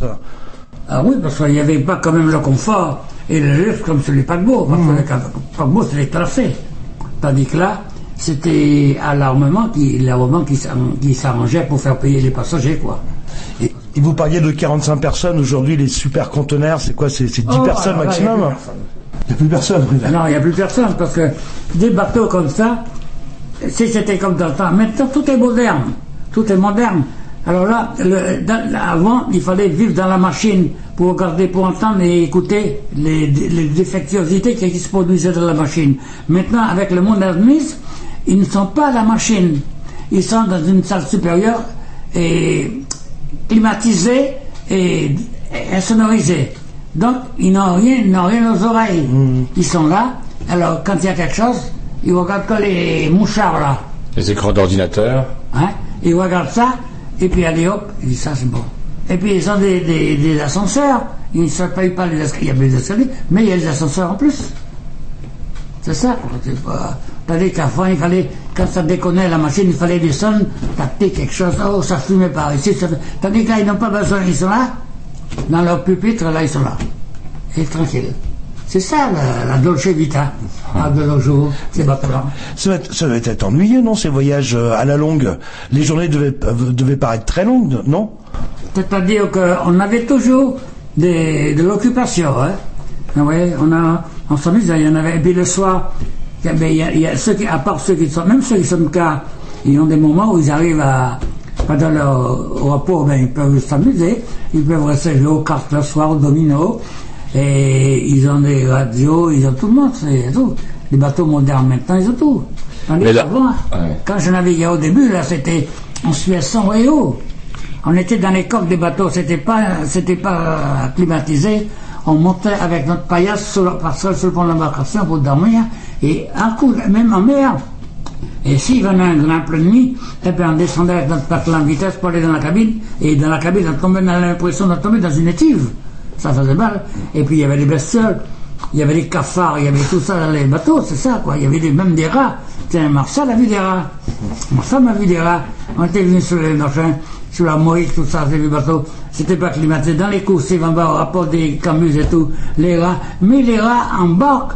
Les rats, c'est des marioles dans les ports. Ils vivent dans les entrepôts sur les ports. Et les rats, ils savent bien les rats, c'est pour ça, sur les océans, avant sur les on met un- une rondelle de métal. Et cette rondelle de métal-là, c'est pour le quand ils arrivent là, ils ne peuvent pas s'accrocher, ils glissent, allez, ils tombent à la patrouille. C'est ça, les rats. Autrement, ils grimpent sur les gouttières et ils montent, hein. Ouais, c'est ça? Alors là, ben on mettait des, des, tap- des tapettes dans les coursives. Quand on les avait, puis le boscolet, ils sautent sur le marché dans les noix, ils de là. Et vous, euh, vous parliez de, de votre femme, euh, Marcel. euh, comment vous l'avez rencontrée, si c'est pas indiscret Ah, mais alors ça, c'était à la maison. Là, et- mais parce elle. Comment on draguait à quand, l'époque, quand là j'ai vu, là où j'habitais, à la ville haut, dans le village, là, il y a une qui va jusqu'à la pointe de Pordic.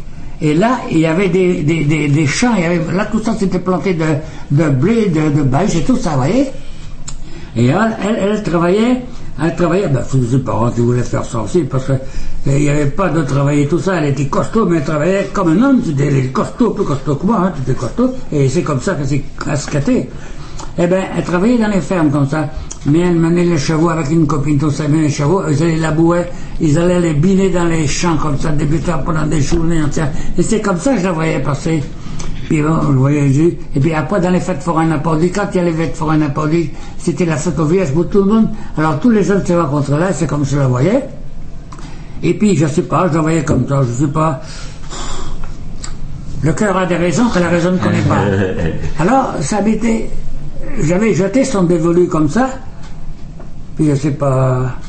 Et puis, comme elle était copine avec une cousine à moi, alors on voyait parler comme ça. Et ma copine là s'était mariée avec un gamin militaire là. Et puis, j'étais au noces bien sûr. Et puis, on avait invité tout ça, elle était avec moi.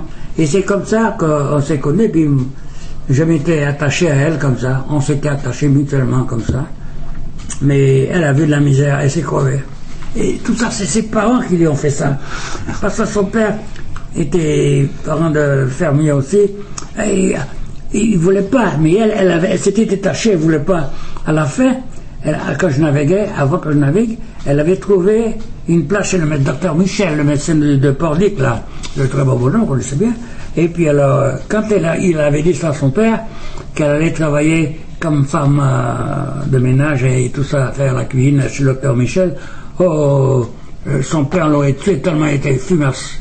Heureusement, alors elle a pris ça, et puis alors elle a été soulagée, et puis tout ça, mais alors là, c'est pas. Travailler là, et à ce moment-là, alors, elle, elle- elle était payée.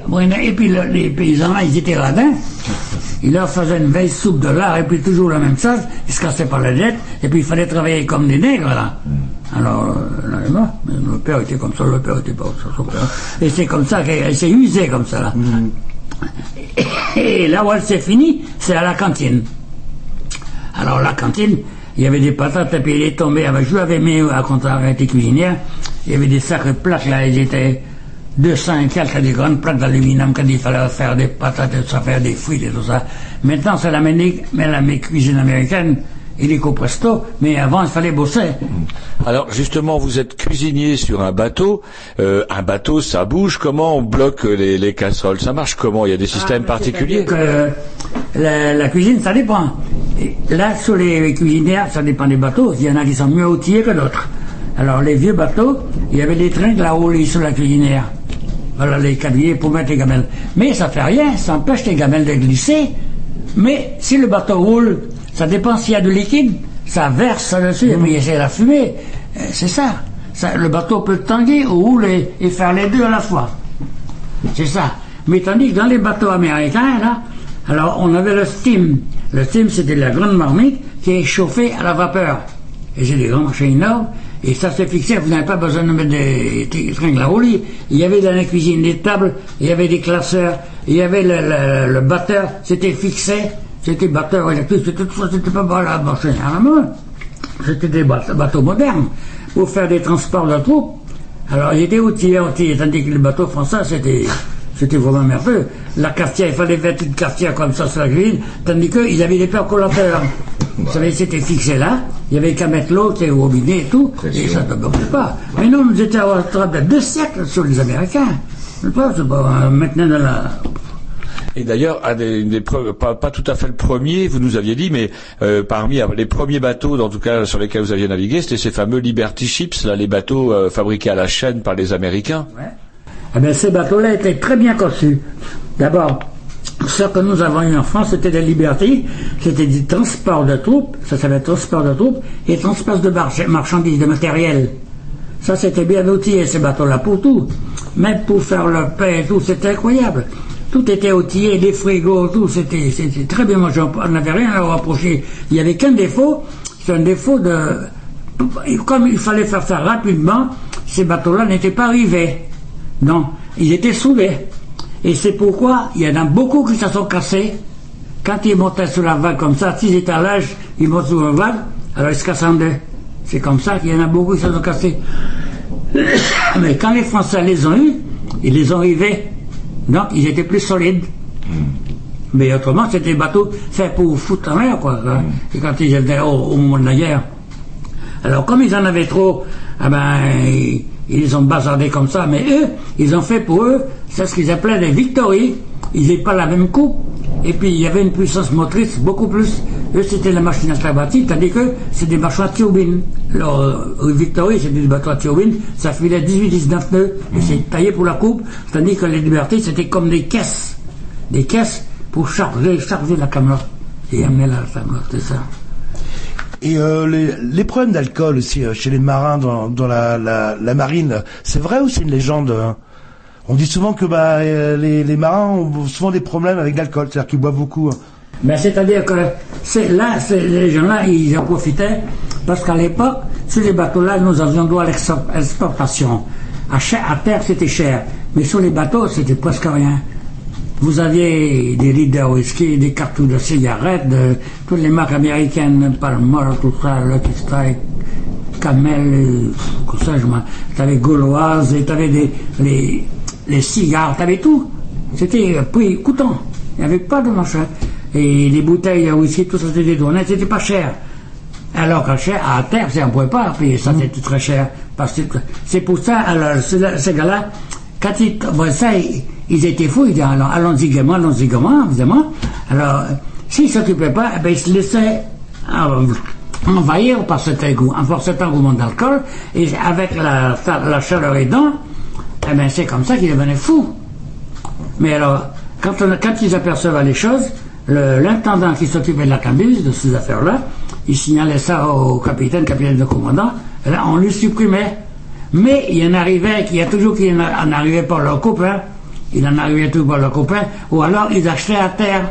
Alors s'ils achetaient à terre, c'est pas comme un bateau de la marine nationale, ils sont pas co- contrôlés à la couper quand ils embarquent, ni quand ils débarquent. Voilà, ils embarquaient avec leur bouteille et ils arrivaient à peu près au même résultat. C'est ça qui, c'est ça qui manquait, c'est de la discipline. Puis les gens, c'est avoir la volonté, quoi.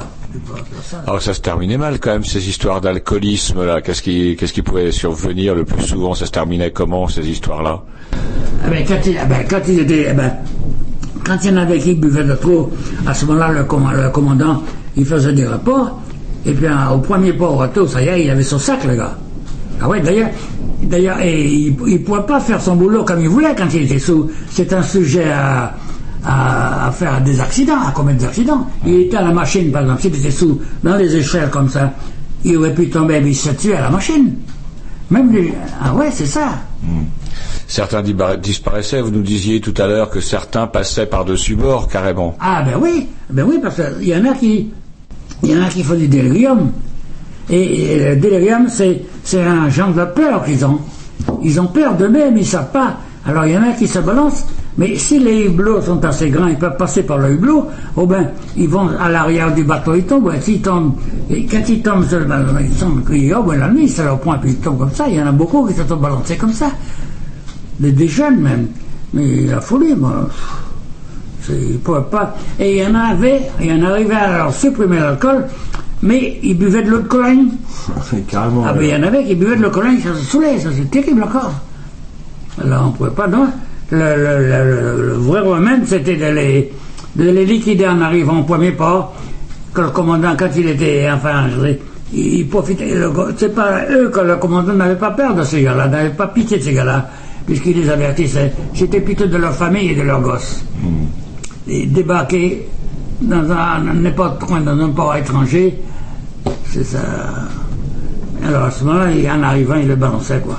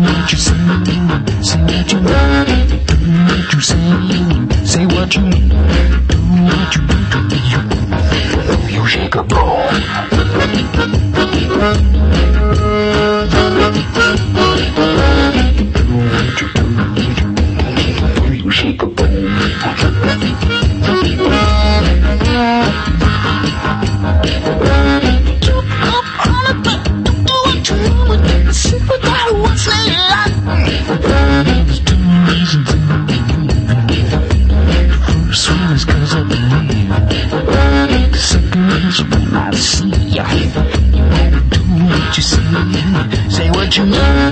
Do what you say and say what you mean. Do what you do, do, do, do. You shake a boom.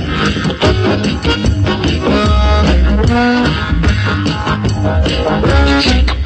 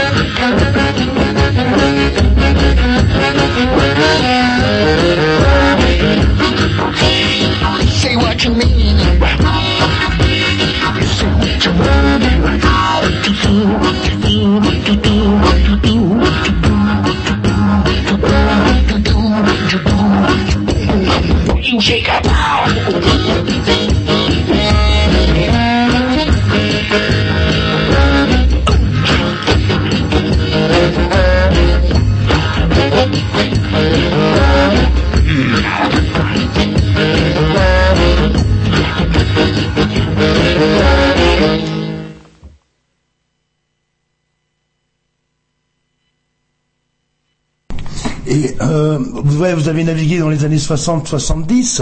Est-ce qu'il y a des destinations euh, que, que vous n'aimiez pas aller, en fait, des, des endroits ou des pays euh, que vous n'aimiez pas à l'époque? Des endroits, en fait? Aller voir des pays que je n'aimais pas. Non, des tournées par exemple que vous préfériez à d'autres ou des tournées que vous, vous n'aimiez pas faire? Ah ben oui, moi j'aimais bien faire des tournées où on faisait, quand on faisait, on travaillait pour une, une, une compagnie danoise, la Line, là, eh bien on faisait le tour de l'Afrique.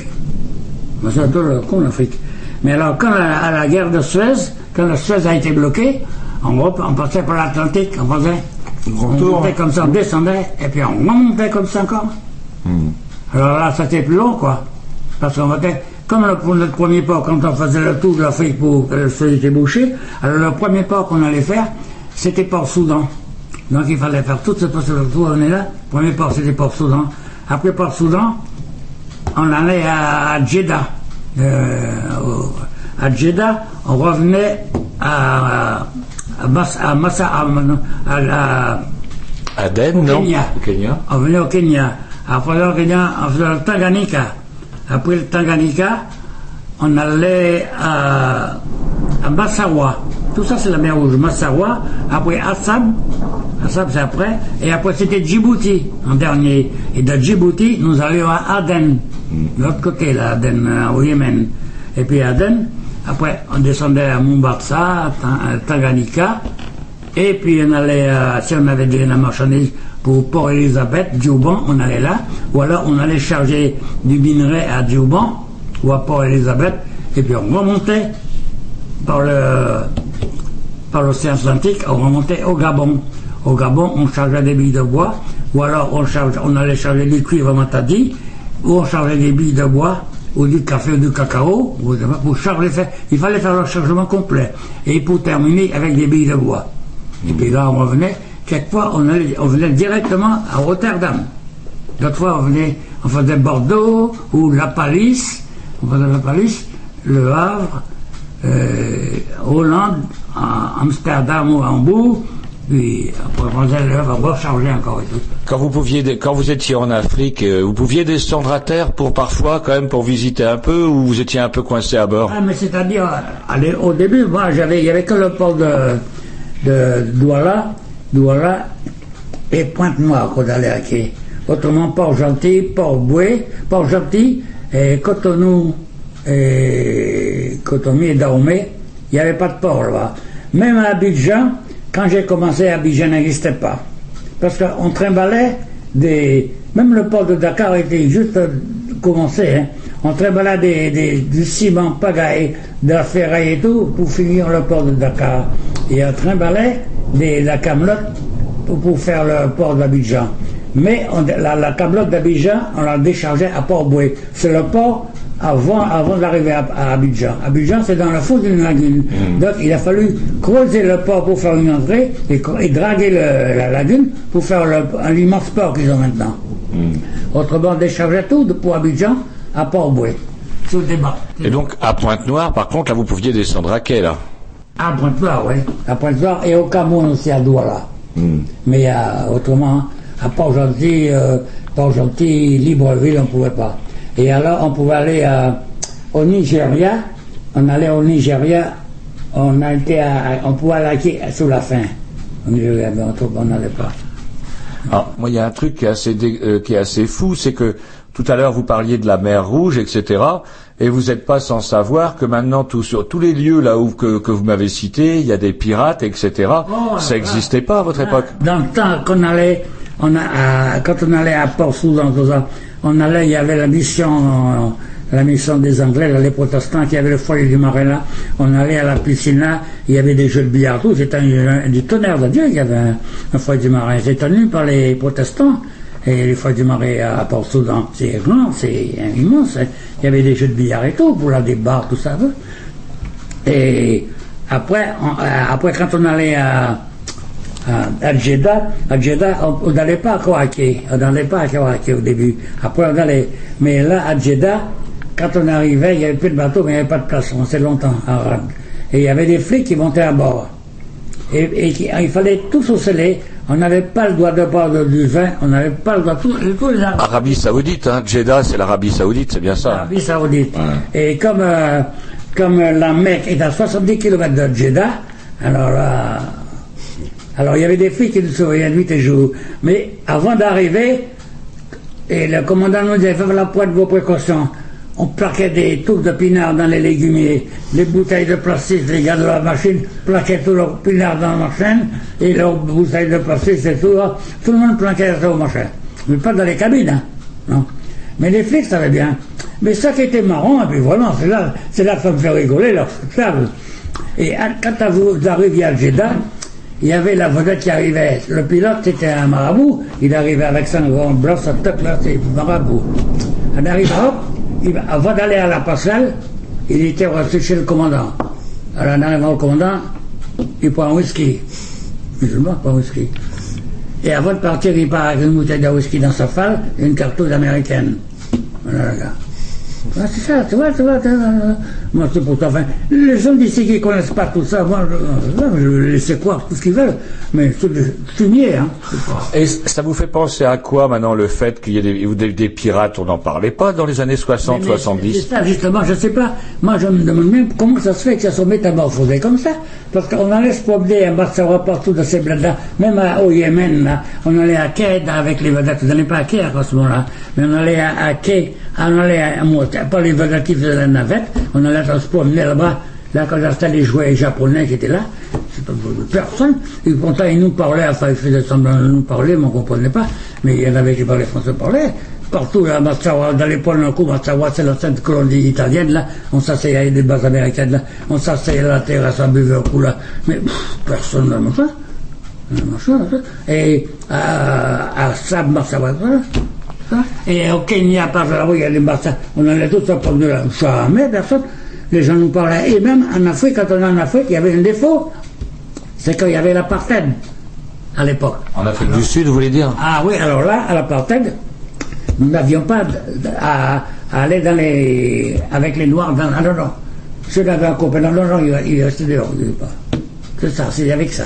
Mais autrement, je- moi j'ai été à la, à la, à Dioban, on allait à la fête foraine là. C'était pas, c'était des canaux, au lieu d'avoir des puis des canaux, eh bien c'était des machins pneumatiques avec un déchet de moteur, on allait comme ça. Mais le fournisseur, ce qu'on appelle le chef Chandler, c'était un réunionnais, il est un petit peu basané, mais on allait, mais il venait pas, il rentrait pas dans les cafés à ce moment-là, Il restait dehors. Alors comme ça, on n'allait pas avec lui. Quand vous avez navigué, c'est la période où les, les colonies se terminaient, il y avait la fin de la colonisation. Et ceux qui, euh, qui sont accrochés un petit peu, c'est les Portugais. Vous alliez comment au Mozambique? Ah, les Portugais, les Portugais étaient durs, parce que les Portugais les prenaient, les Portugais et les Anglais, les Portugais, les Anglais, mais les Portugais encore plus les Anglais, vous voyez les vilains Portugais là, les marchands, avait pas de métier, quand ils faisaient les boys par là-bas, ils, ils faisaient les gars, ah, ils avaient les boys et tout, et puis ils jouaient. Les taxis, les, les taxis, c'était pas les Noirs qui faisaient ça au Kenya, et à Mozambique, c'était les Portugais qui faisaient les taxis et tout. Et les patrons des bordels, c'était les Portugais. Alors, ils employaient ces pauvres femmes-là pour que se contre les fautes là, tu vois. C'est pour ça les Portugais, attention. J'avais un, un prêtre ouvrier avec moi, René Morin, là. Attention, ah, il ne pouvait pas, il pouvait pas blairer. Nous allions à Passages, en Espagne. On a été à Mozambique, là, on a été tout ça. Jamais il n'a été avec les. les- les- les- il n'a jamais été voir les prêtres là-bas. Non, il n'a jamais pas été. Non. Il dit, ah non, non, moi j'aime pas leur mentalité parce que moi, déjà avec des faux cols, moi j'ai vu en Espagne, moi, on dirait des vrais macous, il y a des barchins, tout ça, les Espagnols, c'est des saloperies, hein. D'ailleurs, tu vois bien, à 90% de, de catholiques, ah ben, tu vois, qu'est-ce qui a commencé par la, le- les mariages gays C'est mais là où il y a un peu de bordel, c'est par chez Alors moi, euh. On dit même qu'il y a des coins sud de Barcelone, Sitges, et vrai- vraiment c'est Sodome et Gomorre. C'est en Espagne, ça. Ouais, c'est en Espagne, c'est ce qu'on- vois, j'allais à Barcelone, j'avais tout ça, c'est incroyable, c'est incroyable. À Séville, là, tout ça, c'est incroyable, c'est pas. Les, les, la et comment ils mènent la- les femmes là-bas, à coups de pied et tout, c'est pas. Mais tu vois, les Portugais, j'ai été au Portugal, à Porto, à l'Ex-Ouest, tout ça, eh ben, ils étaient plus francs. Ils, étaient, ils nous aimaient bien Mais c'était pas, c'était pas des colons, ça. Ah non, non, non, non, ça c'est les. Mais là. pff. Ah non, là. les- Et tu vois, les Portugais sont bien vus à Saint-Brieuc, toi. Et attention, ils sont respectés et les Espagnols. D'ailleurs, il y a beaucoup plus de Portugais en France qu'à qu'à l'Espagnol, hein. Ouais, je crois que c'était la, la ville la plus peuplée du Portugal après Lisbonne. Je crois que c'était Paris à un moment donné. L'émigration portugaise ouais, était très très importante. Oui, on peut pas. Paris aussi était là où il y avait le plus de Bretons aussi. euh.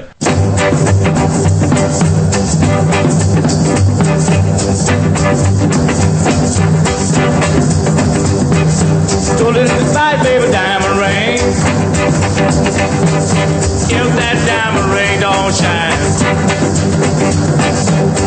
gonna take it to a private eye.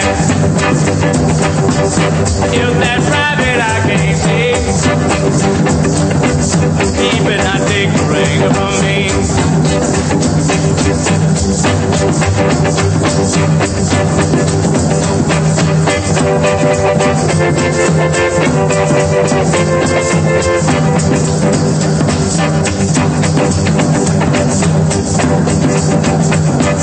Oh, dear, they call her nanny goat to make a pretty baby a Sunday coat. Oh, dear, they call her bell cat to make a pretty baby a Sunday hat.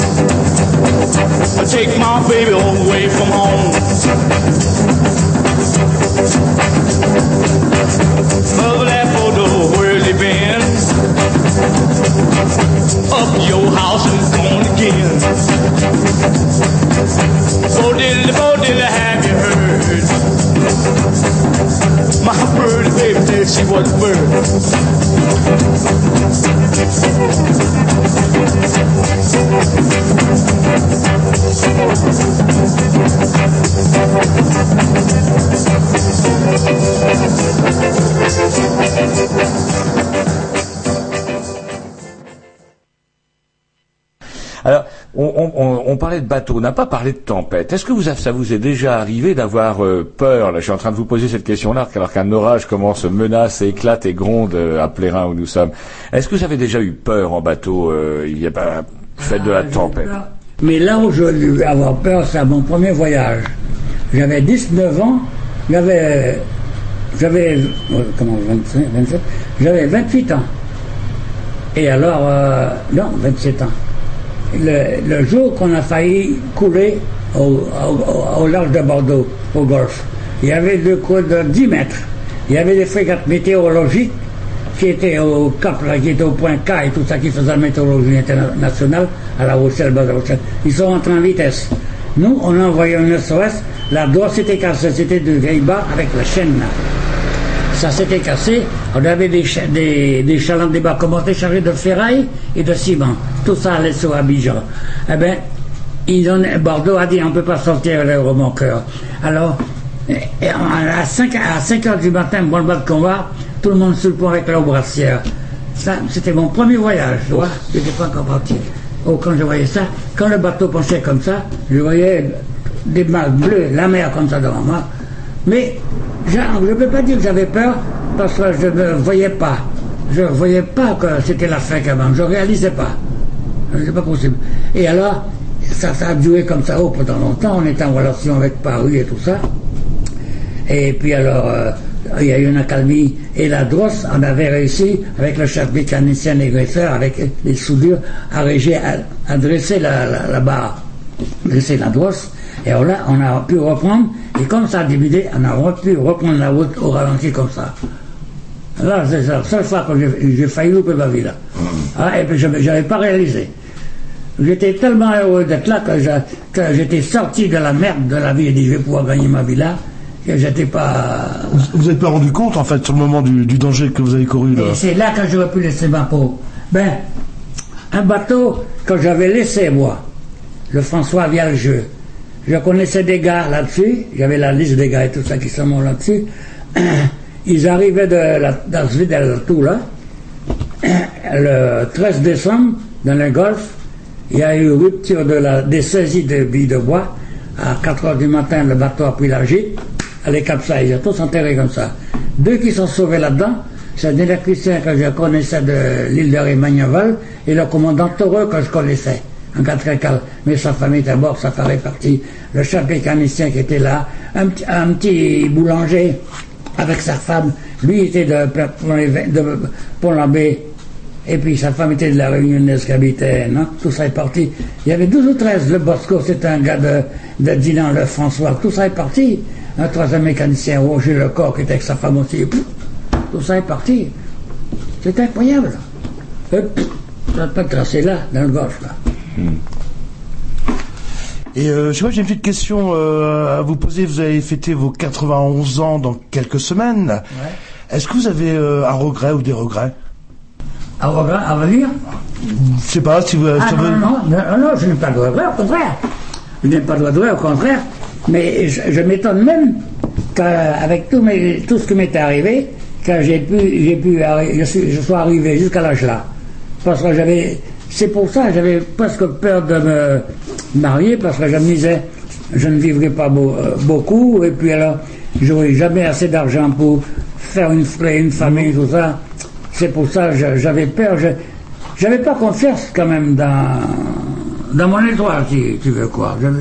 Et puis c'est arrivé comme ça, malgré moi, et puis je suis un peu étonné de voir que j'ai maintenu le coup quand même. Ben, ma mère a vécu à 96 ans, elle. Elle est morte à 96 ans. Et mon père à 87. Ouais, ouais. J'étais à Abidjan quand j'ai entendu la mort de mon père. Et puis ma mère, j'étais en retraite, là, quand elle est morte. Ah ouais. Mais c'est, c'est un peu, bon, je, j'avais pas, j'avais pas confiance dans ma vie, moi. Je sais pas si, mais enfin, j'avais pas peur, mais j'avais pas confiance j'aurais vécu longtemps. Mais j'avais pas peur, j'y pensais pas. Et puis c'est venu comme ça progressivement jour en jour. C'est pour ça, moi, je suis plus optimiste malgré toutes mes histoires que j'ai eues de, de- d'accidents, de, d'opérations, ça. Mais je vais pas. Ma mère, est- euh, ma femme est plus anxieuse que ça. Elle se tue avec ça. Puis elle se fait de la bile beaucoup pour tout le monde. Elle n'arrive pas, elle peut pas comprendre que d'après de la, de la façon qu'elle a vécu, qu'elle puisse avoir tant de tant d'histoires, qu'elle soit si faible à supporter. Parce que c'est elle qui a élevé les gosses.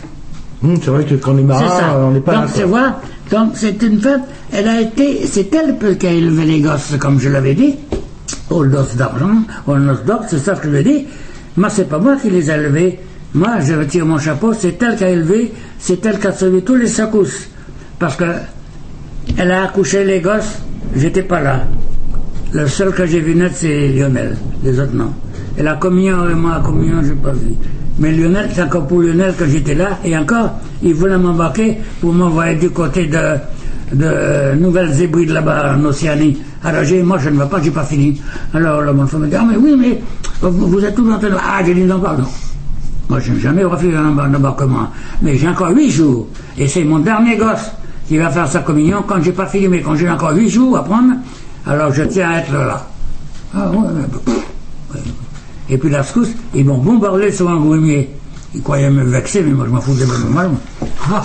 C'est quoi un grumier En quoi c'était déclassant un grumier C'est quoi le grumier Hein? C'est quoi un grumier Ah, Vous dites ils vous ont envoyé sur un grumier pour se venger. grumier, c'est ceux qui ne tremblent que des billes de bois.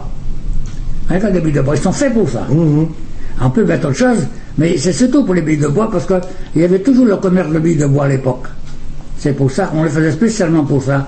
Donc avec les huit, les marchages, pour arrimer ça, mais ils, arriment ça, ils avaient une spécialité d'arrimer ça, comme des, des bâtons de chocolat dans une tablette. hein. C'était incroyable. Mais sur la liberté, là, tu vois, comment c'est fait, c'est incroyable.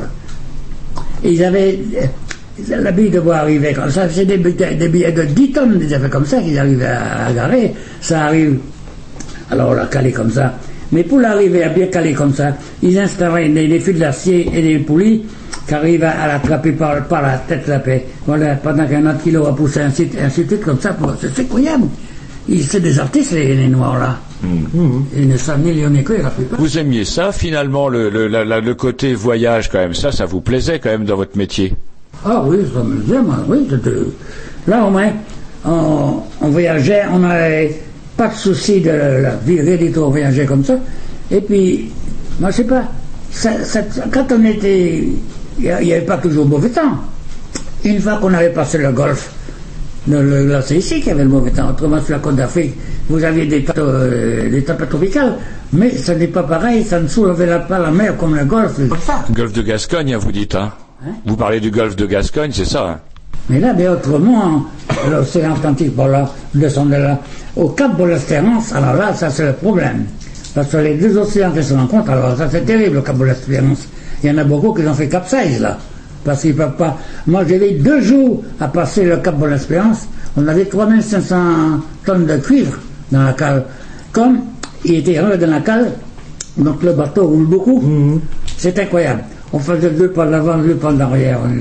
il y avait un, un- un élève, un, un gars, il avait son diplôme de chef mécanicien, mais il, il- il n'était pas, il n'avait pas assez de pratique. Il, il était arrivé à vomir jusqu'à 800. Lorsque il a abandonné la navigation. Et vous vous étiez malade? Ça vous arrivait d'être malade? Mais il y a beaucoup qui étaient malades. Mais il y en a, quand ils sont malades, ils ne mangent pas, ils vont faire leur boulot et puis à l'heure de manger, ils vont se coucher. Moi, j'avais un boulanger, moi, j'étais vieux. Dès qu'il y avait une mal de mer, il se mettait à vomir. Et heureusement qu'il y avait une manche à saleté qui était dans la aller vers- vers- vers- à l'extérieur. Ah ouais ah, au moins, encore, là, c'est un costaud pour ça. Mais il pouvait pas, il n'y avait pas le plus marin du tout. Il y en a beaucoup qui sont malades, mais ils ne mangent pas. Hein. Parce qu'en plus de ça, c'est vrai que vous aviez, heureusement que vous étiez pas malade parce que vous faisiez à manger en vous. Ah mais non, parce qu'on n'aurait pas pu faire à manger. Non, non, c'est ça. Ah mais là, là, ah non, non, question de ça, j'ai jamais été malade, j'ai eu une mal de mer, moi. Mais euh, j'en ai vu, moi j'ai vu les garçons de cuisine, hop. Et j'ai eu beaucoup de boulangers, ils allaient se coucher. Ils faisaient leur plein vitesse et ils allaient se coucher. Ah ouais, ouais. Et vous êtes donc parti en retraite à quel âge? Tiens, Parlons des retraites. Jean-Loup et moi, on ne sait pas trop si on va partir à 75 ou 76 ans. On attend les prochaines, euh, prochaines propositions de l'UMP. Vous avez quitté la marine au bout de combien d'années ou à quel âge plus exactement? J'avais 55 ans. On partait, on avait le droit de partir à 55 ans plein pot, quoi. On partait à pleine, euh, pleine, pleine retraite. Ah mais peu importe, hein, on partait, du moment qu'on avait 55 ans, on pouvait partir. Mais autrement, euh, parce que c'était pas toujours bien marrant la ville. Hein. Après 55, ça dépend de la, san- la santé qu'on avait. Il y en a qui sont bien costauds, d'autres qui sont restent faiblards. Alors, ils ne restent pas, ils partent à 55 ans, mais là.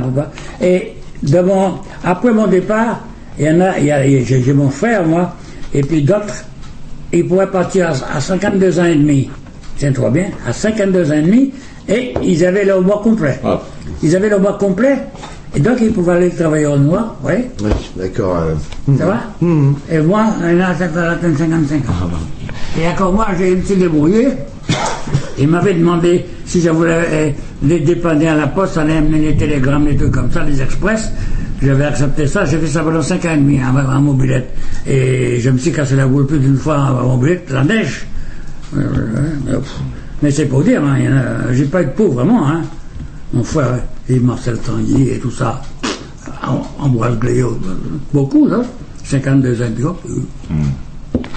Comment dirais-je? Et euh, la Delmas, votre compagnie, qu'est-ce qu'elle est devenue? Elle existe encore ou quoi? Mais elle a, elle a tenu encore un peu le coup. Dernièrement, j'ai vu que ils avaient, ils avaient, ouais, mais ils payent, ils, ils cotisent dans les, dans le fret, dans le frettage des bateaux. Mais eux, ils n'ont pas de bateau. Non, non. J'ai vu ça l'autre jour. C'est des courtiers, quoi, là, alors. Hein C'est des courtiers, c'est devenu des courtiers, Ah ouais, ils- ouais, c'est ça. Ils font partie des, des affréteurs, mais ils euh, n'ont plus de bateau à charge. Comment ça se fait qu'un pays comme la France, comme ça, ait laissé partir toute sa marine, n'a pas été foutu de défendre.